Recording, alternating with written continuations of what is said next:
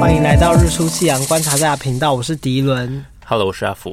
收假了，我的心好痛，好碎。大家就是开始上班了，不知道顺不顺利啊？嗯我就是刚上班的前三天，我整个人完全没有办法适应，就是觉得心好痛。因为因为我时差完全调不过来，我每天都打麻将打到凌晨六七点，你到现在还没调过来，你知道吗？对啊，然后应该是整个身心灵都很沉醉摸麻将感觉，我甚至睡觉的时候都会幻想自己在摸麻将。你有病哦！真的，我就好想好想摸。那我就先来分享一个小麻将的趣事吧。啊，你今年有打到麻将吗？没有。我非常想打。我今年真的是斗智斗勇，因为我今年甚至连到七，然后赚了非常多，大概对精算是一万元，非常的抱歉，everybody。而且他没有打很大，对我，可是我真的每天都打，有可能有四将以上这样，很累耶，我打一将我就想睡觉了。而且我是到每个家，然后每个人都想要跟我打这样，然后就是马上就坐下去。可是我不觉得我会赢啊。你今年有利股利股吗？没有，我今天完全没有利股利股。那你也可以赢这么多？我今天完全是非常是把它当竞技比赛的方向在打，因为大家都开始越变越厉害，包括我以前的那个师弟，因为我以前我教一个十五岁的弟弟，然后他今年已经十七岁了。不过他今年就一直很努力的征战，可他整个整个有进步，然后速度也很快，然后也有一直自摸的时候，但他有可能就想要一直在上诉上诉，嗯，结果就出了一些小小状况，这样。什么状况？最好笑的是，他最后一天回家的时候，他就传讯息给他妈妈，然后呢，我朋友就传给我看，他就打说，他妈问他说。你到今天赚了钱没？他就打输死了，剩八十块。妈的，刚刚他一直自摸，越摸越多，我都没胡。仅字号，心都碎了，心好痛。然后最好笑的是，他妈最后还回回张发军说，他说都是他师傅赢，然后挂号黄彦腾。所以他他刚说一直自摸是你，是不是？对，sorry，我这次我这次真的是整个运气来了，你知道吗？我怎么摸，甚至是最后一张都一直给我摸到，欸，哎，很夸张。那你今年非常的旺，欸，哎，呃，只有在麻将的时候忘吧。刮刮乐的时候，我们是很多人呢都有买一本一本，我们这一次总共买了六本，全部都是亏本，小亏而已吧。嗯、呃，我觉得。没有哎、欸，加加起来算起来很多哦，可能有一两万哦。可是不是我付钱，所以说还好。我只是帮忙代工，因为那个人就坚持说他想要算算看，就每一个就是中奖几率到底如何如何。他就每一本都有精算，说什么这七十八趴，然后哪几个数字会中，他就这样列举出来，叫我们之后去买那几个数数字。这样算是人非常好，因为他算 rich，这样很有钱的，对对。而且那一家还蛮贱的，有种那种快速贷款的感觉。他等于是说，你去那一家买，而且只有那一家很夸张，那一家开出了好像两个一百万，还有一个一百万就在我们眼前，我整个怒怒症。认真哦，对，我怒怒症。他他，他过一个小时之后还带他妈来刮，那他自己刮到一百万，他有大叫吗？呃，好像蛮冷静的诶，可是就是给有给，可是店员很激动，那家店员都有带麦克风，很夸张，他就大吼一百万，一百万，有人中一百万啦，这样子，真的假的啊？很夸张，反正他那一家就是整个行销非常好，原因是因为那一家有一个快速贷款的概念，我觉得应该是小违法。我不知道怎样，因为他的意思是说，假设你今天买某一本好了，假设你今天买五百块的，我只是举例，假设买下来是要两万六千多这样，整本买下来。不过呢，这家可以给你先付一万六，哦，很贱，他就是让你先刮，那你就是有多重的呢，他会直接帮你从里面就是扣除，但如果你就是输了，你就要再补钱进去。哎，他这样很聪明哎。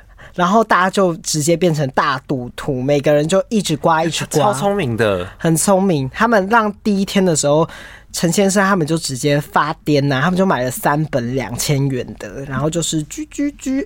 我好想要刮刮看一本。可他们这样子真的是不知道这样合法吗？我也不知道哎、欸，可能有一点小漏洞。如果我是那个刮中一百万，你是说一百万吗？可是我告诉你，中一百万的他们都只有选一张。对，我也觉得这是很多，这是很多。包括有开乐透的人都有讲，很多中奖的都是他真的就是选一张，嗯，然后他就刮中了，几乎买一本的都是亏到不行。但优点是哦，抱歉抱歉，一直插到你的话。没没事，我只是要分享说，如果我刮到一百一百万，嘿，我会直接离开耶。嘿，因为你刮到一百万，你没办法在现场兑啊，你一定要。可以可以，这家就可以，只要现金流够大的都可以兑。但是我会现场离场，因为如果直接大喊一百万，我很怕会有人来跟我抢。其实不太会，我觉得台湾，因为当场中的人都会愿意分红给让他中奖的这个店家，所以其实店家很很很喜欢把现金拿给对方。哦。嗯甚至有些店家还会自己偷偷就是付掉那个税金，哎，真的假的？对，因为有些人会愿意付更多的钱给这个店家，就是感谢他中，让他中奖这样。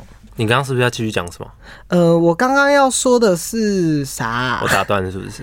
那我来分享我昨天刮刮乐的情况。好啊，好啊，因为我觉得我今年刮刮乐是我很久以来最幸运的一次。我以前固定会跟一群朋友过年的时候刮，就是刮个两千或是一千。嗯，我以前全部都共股，但我今天因为那一家刮刮乐它没有两千跟一千的，我只好刮两百。所以我一开始我先买了两张两百，然后其中一张共股，其中一张中五百，所以我就再买了两百。续战续战，买再买两张两百，然后其中呃，然后第二次买的两百都是中两百。嘿，然后呢，这时候。就是我要再去换钱的时候，前面有一个客人，超夸张，超夸张，吓死了。他买了大乐透跟威力彩，然后然后他就随便指了两张吧，因为他有剩下钱，然后他就跟老板娘说：“那我再买两张刮刮乐好了，你随便帮我选。”嗯，然后老板老板娘说：“好，那就这两张随便帮他拿。”然后他完全没有要玩的意思，他叫老板娘直接把那个 QR code 刷出来帮他扫，然后他就这样子。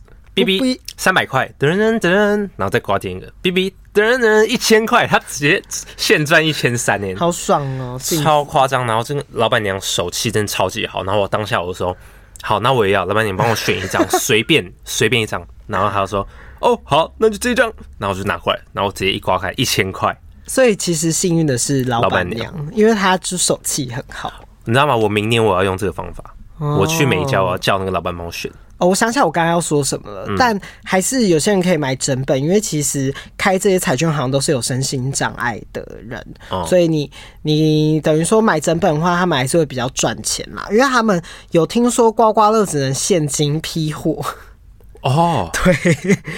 等于说那个店家一定要就是花真的现金去买下所有的刮刮乐本，要不然就是没有刮刮乐。可是我今年才听我亲戚讲说，很多刮刮乐那个就是老板其实都不是身心障碍。对，好像可以挂牌耶。对啊，有人跟我讲，那一天还有人拍拍我的肩说：“哎、欸，你去开剪啦。”我就想说三小，可是也有很多人说这是一个大坑，因为要付很多钱，因为像刮刮乐你要自己投钱嘛，那你还要装潢啊，你要找店面呐、啊，还要。有房东、房租，其实真正算下来，我觉得也是一个蛮大的坑。就是你位置没有选好，不是原本顶浪的那一区有固定会买的客户，要不然我觉得算是一个有点赔本的投资。嗯，但是如果地点买好，你又有一笔就是用不到的钱，感觉是可以做起来的。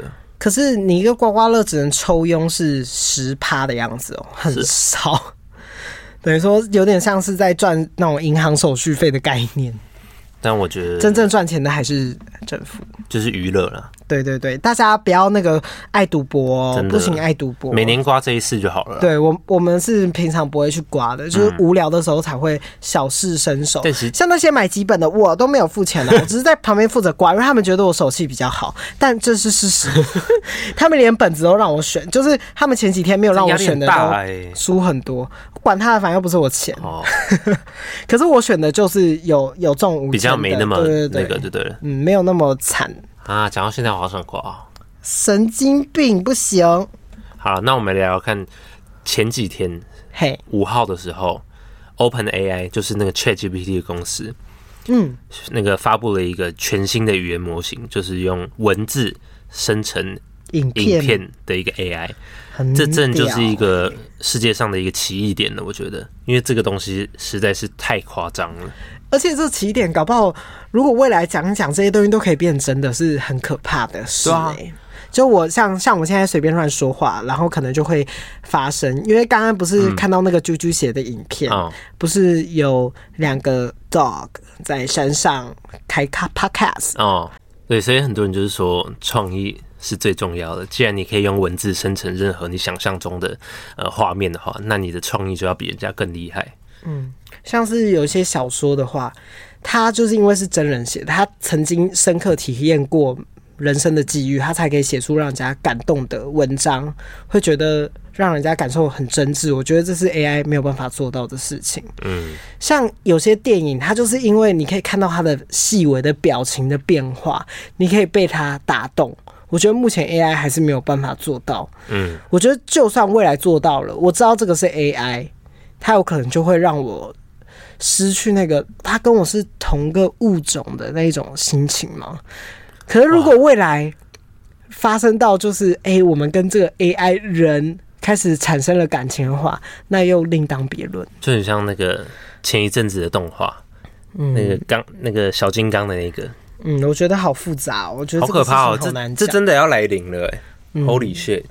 未来，未来我们就是被机器人统战呐、啊。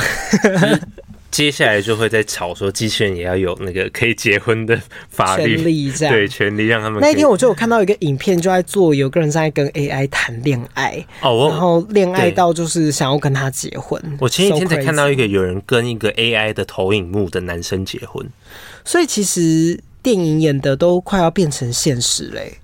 现在看黑镜，有可能就是哦，this is true，就觉得说 哦，没感觉，快要来了。可是我们十年、五六年前看的时候，都会觉得不可能发生，嗯，然后现在看的时候就觉得会发生呢，好可怕。那就来吧，让我死吧，我们以后就会变成那个后现代朋克 那种风格。欸，如果真的有像黑镜那种，你快要死的时候，把你的记忆传记忆传送到某一个世界的话，我觉得其实还不错，是不错，可是。你就不会有生。可是像现在最最有名的芙莉莲，活到这么久，真的有好吗？但是你不想活的话，你说不定可以按个按钮，你就投胎了。可是我觉得这个没有办法说的那么容易，因为想要活得久的人，很多都是为了想要掌控权力，或者是统治等等的这些所谓的伟大的目标。嗯，那这样子的独裁也会让那个世界垮掉。因为当一个人活太久的时候，就会觉得自己是神，有可能。嗯，这是很危险的，不是每一个人都可以像福利莲是一个 一个优秀的精灵，一个单纯的精灵。对，其实世界上坏人很多，所以真的活很久，我觉得并不是一个好事。对啊，通常电影里面活很久的人都是反派。对啊，你看，像以前拿历史纵观来看，那些秦始皇要找一些什么长生不老药。结果最后做了一堆人类要陪他一起下葬，这种人会是好的吗？我不敢相信诶、欸。确实，嗯，所以我觉得人还是就是活到一定岁数，该死就死。好可怕、喔，真的啦！要不然活太久的话，人会有更多更多的欲望诶、欸，嗯，很危险。对，所以我活到八十岁，我就要去安乐死了。好，那希望那个时候安乐死已经合法化了。对耶，嗯，但如果未来真的有像你可以那个上传的，你感觉也会去上传？对，我会。如不知道哎、欸，你会吗？因为有可能会有很多分灵体的感觉，那个只是分灵体，因为那有可能只是记忆中的某一个我，嗯，某一片的我还是会死掉。那没差、啊，好可怕！我真的有想活吗？我，我只是不想要体验死掉痛苦而已。嗯、我觉得很难、啊，我这样会很孬种啊，蛮孬的。人人就是为了因为恐惧这个死亡。才会想要办法更努力的活下去。是是嗯，可以看到那个生命的那个斗志。就是你生命如果没有终点的话，你可能就不会努力了。对，而且那个努力是很可怕的，因为因为恐惧死亡的来临，因为你不恐惧，才会不害怕死亡。嗯，那在这边跟大家分享一个前几天我超瞎的，我在过年的时候，啊、有一天晚上我就住在阿发家，然后他已经睡死了，就狗狗叫的那一种。嗯，然后因为太无聊，我就开始在看以前的康熙。但我原本看那个康熙是在说小小 S 哭的片段，这样。其实我看一看，因为我以前就是康熙的忠实观众，就是没有一集有漏掉的那一种夸张的地步。是，而且你应该知道，我一集可能看了有十遍以上。我无聊的时候还会翻开来再看一遍。就我。那个 YouTube 滑到任何一集，他就说：“哦，那一集很好看哦，谁谁谁这样子。”对对对，我我每个人都记得很清楚。所以在康熙即将快要结束播音的时候，他们有两集非常动容的。有，我有看那几集，而且那几集是我还记得，我当时是坐在电视前面哭到快 快喘不过气这样。结果因为我看到那一篇，我就是直接眼睛泛泪，然后我就回头去看那几集精华，我整个又再度哭到快死哎、欸！我整个在。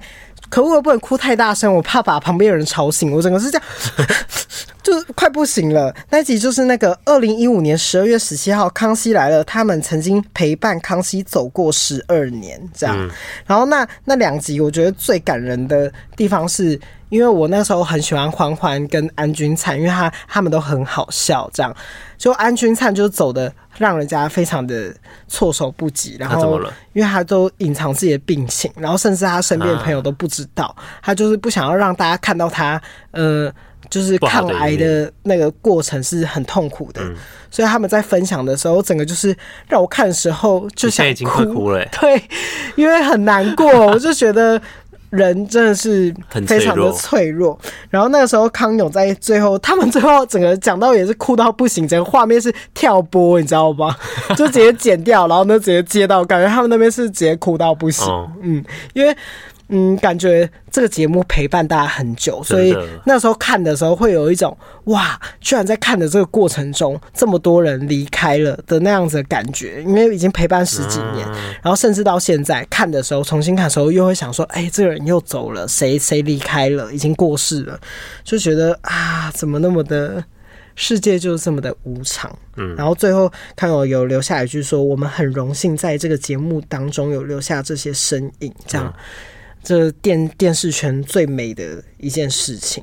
那讲到这边，我来分享一个很悲伤的故事啊。好，好。那我最印象深刻，第一次康熙让我哭的原因呢，是呃，吴克群在有一集唱了孙燕姿的《我不难过》，嗯，结果小 S 在后面哭到不行。后来小 S 又说，原来这一首歌的歌词是他一个很好很好的朋友写的哦。而且我当时还想说，哇，那个吴克群有唱这么感人吗？好像没有，也也没有，很好的哦，没有，他唱的很好，只是不会。我觉得应该是要有一些感情在，才会哭到这样子。哦，原来是他的好朋友写的词，才会让他这么的感动。然后当时。当时小 S 就说，他在 KTV 的时候都会点一首王菲的《旋木》，因为那是杨明雪这位作词者写的最后一首歌，然后也演了这一这一首歌的 MV，所以他都会时时刻刻去看，就点这首歌。透过那个 MV 去想跟他的回忆。嗯，他又说他在最后抗癌的路上，就是用尽生命最后的力量去感受人生。他说，就是因为人走了。你不能刻意为了怕自己难过，然后就故意避开。你应该要时时逼自己去想念他，然后看他，这样他在天堂的时候才会觉得我们没有忘记他。好可怜，你要哭了？不是，我就有有那种共情的感觉。嗯，原因是因为蔡康永问他说：“你看的时候不会觉得更难过吗？”嗯，但他是去看他爱的人，但这个是唯一他留下的东西吗？嗯，还有他的歌啊，就是像是他听到孙燕姿《我不难过》，也会想到这是他写的，所以我觉得人是很可怕的，对，就是会有那个纪念性的东西。如果当你爱一个人的时候，只要听到跟如果他未来走了，你听到关于跟他有关的事情，你都会一定都会啊，很想哭，对，会去想念他啦，这样。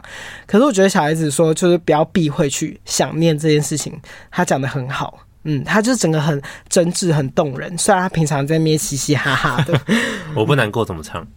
嗯、呃，我真的懂，哦、我不是喜新厌旧。对，那刚刚科普一下，杨明学是一九八零年出生的一个台湾已故的作词人，他只活了二十四岁。欸、嗯，这么年轻哦？对，他很年轻，他得的是一个很罕见的疾病，叫做泡状软组织肿瘤。你说他返台就医一一直到二零零四年一月的时候，就因癌细胞侵蚀到肺部而过世。然后他有创作到不少词曲，像是我们刚刚有讲的。那他其实长得外表超级帅，所以他当时演王菲的《旋木》的 MV 的男主角是他最后的身影，这样。但其实这个故事有个更可怜的故事。好好，那这个 MV 的女主角呢，就是他当时的女友徐薇恩。嗯，然后他们他当时就是一直陪这个女生，一直陪她抗癌，然后呢，直到她去世，这样。还要陪他，然后他最后因为太他过世的时候太难过，嗯、他就瘦到三十六公斤。对，然后当时这段感情是被大家说为佳话，因为他真的是一直陪伴他，陪在他身边，这样。然后雪恩最后还是有找到一个新的归宿，可是他后来现在过得蛮好的啦。嗯，对。但这这段感情让大家看的时候都觉得还蛮锥心刺骨的，因为当时他第一次结婚的时候，他的。前男友就有唱这部歌《旋木》，然后呢，在婚宴的时候，还要说我知道这首歌对你的意义，然后当下就大家听到的时候都不禁流泪。而且看杨明学写的那个《旋木》的歌词，看的时候真的是会哭到不行诶。他上面写说，我他把自己比喻为那个旋转木马，嗯，就是旋木的意思。他说：“华丽的外表和绚烂的灯光，我是匹旋转木马，生在这个天堂，只为了满足孩子的梦想。爬到我背上，就带你去翱翔。我忘了只能原地奔跑的那忧伤，我也忘了自己是永远被锁上。不管我能够陪你到多长，至少能让你幻想与我飞翔。”他就说：“奔驰的木马，让你忘了伤。”在这一个供应欢笑的天堂，看着他们羡慕眼光，不需放我在心上。旋转的木马没有翅膀，但却能够带着你到处飞翔。但音乐停下来，你将离场，我也只能这样。真的很可怜，他就在跟他的女友告别。所以他那时候已经知道时间不多了。对啊，他本来就时间不多，他就是。他说他都要推着轮椅带他们出去，小孩子是当时这样说，所以他他看到他生命那个坚韧的那一刻，嗯。嗯，那他真的很厉害，因为他才二十四岁，嗯，他有留下很多作品给世人，而且是很有名的作品，嗯，而且他比喻自己是旋转木马，我觉得好悲伤哦，嗯。嗯，就是他像是一个幻想的地方，然后陪他。但是我希望你可以离开，我自己锁在这边就好。很像只是一个工具而已。嗯，你你可以到处去翱翔。然后我觉得他女儿也有做到，他就是后面都有很认真在谈感情和生活，就是看时候觉得很感动。嗯，在这边分享一个鲜为人知知道的小故事，因为这是好久 好久以前的故事了，有二十年吧。你怎么会突然想到这个，想要分享？因为我觉得大家都要很珍惜身边的人，而且我觉得发掘彼此的纪念性的东西是非常重要的。这是因为我年纪也到了，然后经历了就是阿公的离开，或者是会发现哦，原来某一些东西是会触发你那一份想念，嗯的时时候，然后要警惕自己不可以忘记他。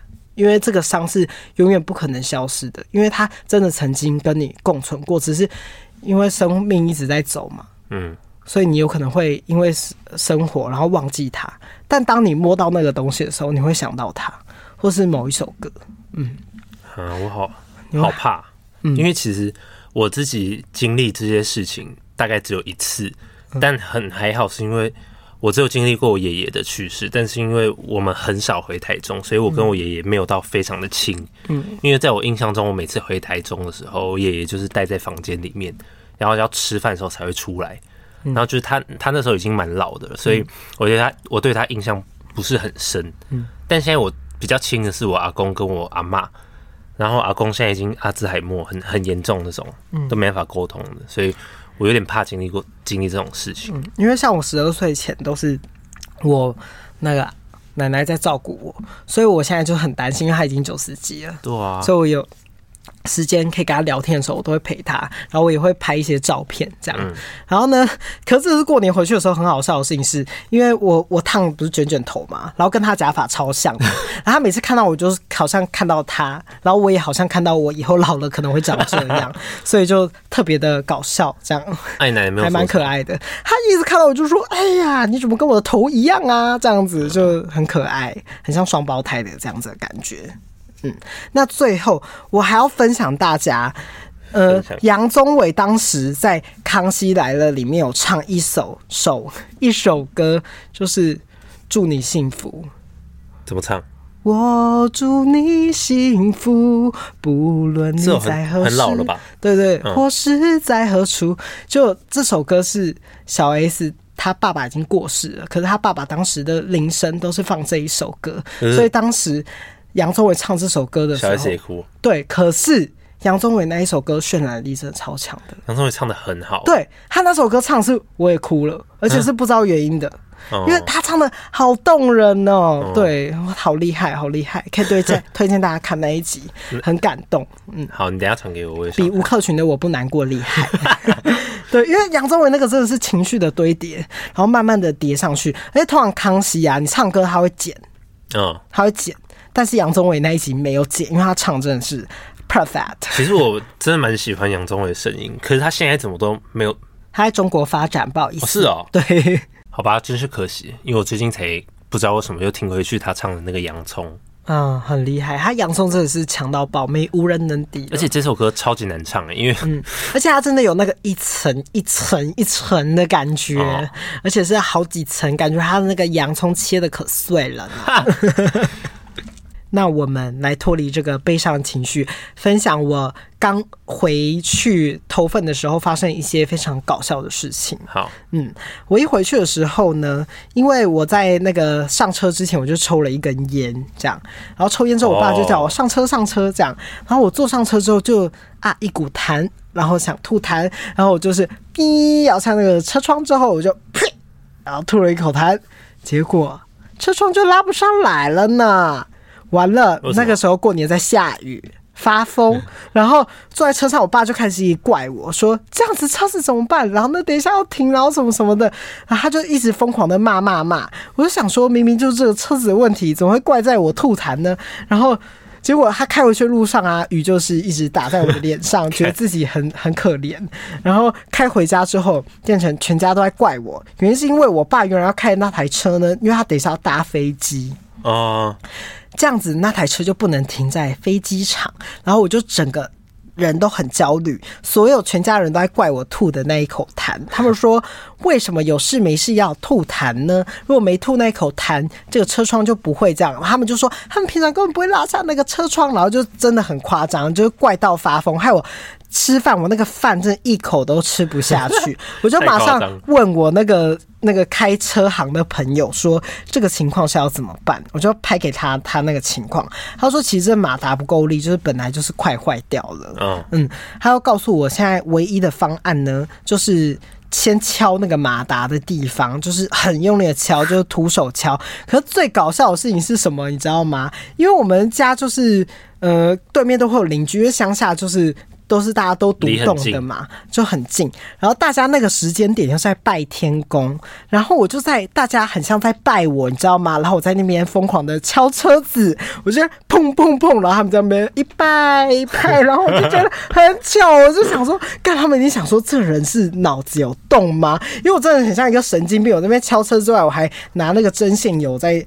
挤那个车窗的旁边，然后最后我就说完了没用，这样他要跟我讲说最后一个方法就是，他问我力气大吗？我说我力气挺大的，这样 他说。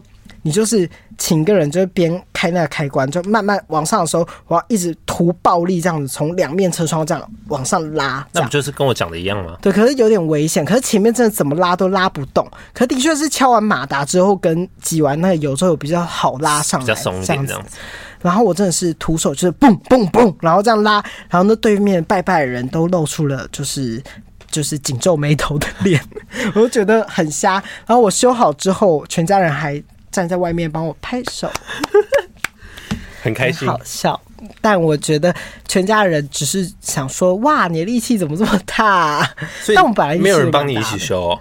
呃，大家就是只想怪我，但的确是我的问题，哦、的确是我吐了那口痰。我最后也觉得我。那口痰不应该开下车窗吐的，我就是在上车前就吐好，就不会有这件事情，让大家很像在拜我，很糗。再来，我也有发生一件很夸张的糗事。过年吗？没错，因为我回来的时候就买不到车票，但我当下就是我觉得用按的一定是任何位置都没办法坐，所以我就直接去找那个真人，就说我要到头份火车，我要自强号这样。嗯。然后他就开到一张票，就是诶到中立都有位置，这样我就觉得也不错啦，可以坐到中立已经很远了，所以我只用再站大概三十四十分钟就可以到头份，这样到竹南。嗯，我就想说 OK OK，那我一定要买买这个车票。结果一上车一坐下，两个大概是印尼的朋友，印尼的朋友就拿着他的车票说，嗯，send send。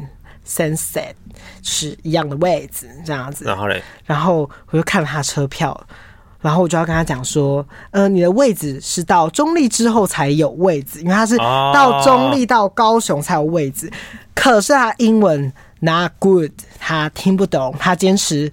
他要坐我的位置，然后我也坚持我要坐我的位置，因为我就已经买车票了。然后这种是我旁边那位，反正他们就是两个朋友，然后呢都买了这两个位置这样子。然后结果呢，另外一个台湾朋友呢，他就买到了旁边那个位置，他就要坐这样。然后那个人也是死不起来，然后我也是死坐在那边，然后变成我要跟那个人解释，我就真的很用心的解释说。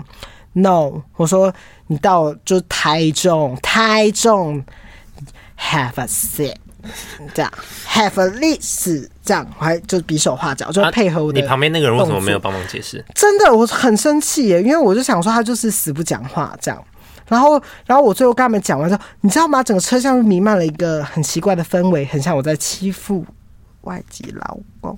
哦，对，就很奇怪，很像是我们台湾人硬要坐在这个位置上。他说不是啊，我就真的有买到这个车票，然后我就很难解释。然后我当下就觉得那个气氛实在是太怪了，然后我还故意就是用冲中文蛮大声的复诵了一遍。复诵什么？我就说哦，你是到台中才有位置，我呢是到中立就会离开这个位置，这样故意告诉所有的人，我没有故意想要坐在这个位置上。我有买，他没有什么车长经过，没有啊，所以我就觉得很烦，而且那台车整个就是烂到不行，你知道为什么吗？我们明明是往往南下的列车，你知道我们那个。我一上车的时候还很紧张，你知道为什么吗？它上面居然是给我显示北上，然后到八度，我还以为我自己上错车，怎么那么烂呢？而且我当下想说，完了，我上车错车就是糗到不行。今天是小年夜，我就赶不回去。然后我已经开到一半，然后我这边一直看窗外，我就想说，如果看到万华、万华板桥就没事。然后我这边一直等等等等等，然后眼睛睁超大，哦，还好是我没有做错，这样。这就是为什么我不喜欢搭火车或是高铁。可是没办法啊，我们这种地方就是一定要搭火车啊，好麻烦哦。而且还有两个外国人一直坚持他们要坐那个位置，好好烦喔。我觉得你每次过年都蛮衰的欸。可是我就把它当笑话看待，因为还挺好笑的。因为它上面明明就是也有哦，缺点是我觉得它上面没有写英文呢，很烂烂车票。它上面只有就是写中文，说什么无座位，然后后面有位置的号码。那很不这样子，外国人根本看不懂啊。对啊，我还要只说这个无座位 no seat，我还要这样 no 这样，搞得我很像车长。可是他们。如果我是外国人，或是如果我是他们的话，应该都有什么 Google 翻译可以起来拍一拍，就看自己的车票到底是哪里到哪里吧。可是我有可能心想说，他们都觉得自己花钱买到了这个价钱的车位，而且他们要到高雄蛮远的，所以他们有可能就会很想坐下吧。嗯，所以他们全程就站在那边。就在我旁边，压力超大的，就是一直觉得好像是我抢了他们的位置，所以我才会后面很想极力的解释是这个原因，因为那个压力真的很大，然后又是年节，然后就很多人，然后大家又看着我们，好像在搞一出就是看不太懂的剧，然后明明我又没有错，嗯，只能说你真的是蛮衰的。好，在这边分享一个就是挺搞笑的那个剧场剧场 情况剧给大家。欸，那还好你没有被拍下来上传在网络上，因为不是很常看到这种，我会被误会耶，好害怕喔。对，我我也觉得。嗯，可我因为我最后有用中文故意解释给其他台湾人听啊。哦，那好啊，那应该大家我就故意的啊，因为因为我就是怕被误会啊，因为已经有就站着的人就是有一种投以就是想说就怪怪的那种眼神。因为如果被拍下来，一定会被骂死。嗯，怕死了，好可怕，我好害怕哟，我没戴口罩。如果我戴，我一开始也想要就死坐在那边呐，因为我心里就觉得我没错。也是。嗯，那最后我们来分享。最近很红的剧，应该看它排行是多少？维基百科的排行大概第七名吧。好，第七名的《杀人者的购物中心》在迪士尼家有上架的，那他还真的是挺好看的。他演什么？他演的，那我来告诉大家这个剧情。剧情是讲述一个失去父母，然后他就是由叔叔照顾长大的侄女，在叔叔突然去世之后。知道了有个可疑的购物中心，并将这个告诉顾客们发生的故事。可是，一开头就非常发疯，因为那个人就在家里，然后呢，突然墙壁被炸爆，然后呢，有人拿枪要射杀他，这样，然后他就是一个算是一个动作剧的故事，我觉得算爽片，因为它有很多很多动作剧。那还不错，嗯、我蛮喜欢看爽片的。嗯，但它因为是迪士尼加，不能加快。对，我很困扰，所以你就是看的很慢很慢。可是这部它完全是用电影规格拍摄，哦，所以你是会看，很像在看电影，还有很多角度，然后包括射击啊，所以你可以看到很多嗯比较特殊的镜头，像是枪械镜头，还有动作剧的镜头，有特效吗？看起来非常非常的喜欢，很多爆破剧。我觉得算镜头比较少一点，所以不加速也吃得下去。那我里面很喜欢的是，还有帮每一位，等于说这购物中心像是暗网啦，等于说很多人会去买枪械啊，或是清理尸体呀、啊，或是一些间谍用的用具、嗯，所以他会给这些人有一些代码。那等于是说，里面的代码红色代码的话就是杀手，那他就可以买一些跟杀手有关的工具，像什么远程枪啊，什么什么等等，你就可以看到很多枪械。那紫色代码的话是情报人员，然后等于说他们会有一些像毒杀的用具。等等的，就是嗯，来辨认你是什么。专场的人，嗯，然后黄色代码是善后人员，就是要帮忙清理就是杀死的尸体，然后绿色代码是无条件被保护者，等于是这个购物中心的经营者，然后等于是就是这个购物中心的人。那里面演员超帅，他曾经有上我去年不是有一个很有名的帅哥排行榜，迪伦派帅哥排行榜的第二名的李栋旭先生，他真的是帅到跟画一样。你看的时候就觉得好帅，好帅，这个人好帅，然后又有动作剧，就整个哇，增加那个帅感，然后又好壮，然后整个是帅帅帅。好，嗯，很多人应该是为了李栋旭去看这一部片的。可里面有一个女生，我直接被她大圈粉，她是金海娜，不是？她里面是拥有唯一一个拥有 S 级杀手，然后又有紫色代码的人，所以她等于是同时拥有两个代码，两个身份。对，她里面有一集是几乎是单独她那一集，她直接一个人，一个女的，她单干了可能有二十个人杀哦。一路杀，就那动，整个会被他圈粉，因为那动作就很复杂。你要在一个空旷的地方杀这么多人，整个看了就是爽到不行。比主角还强的程度了吗？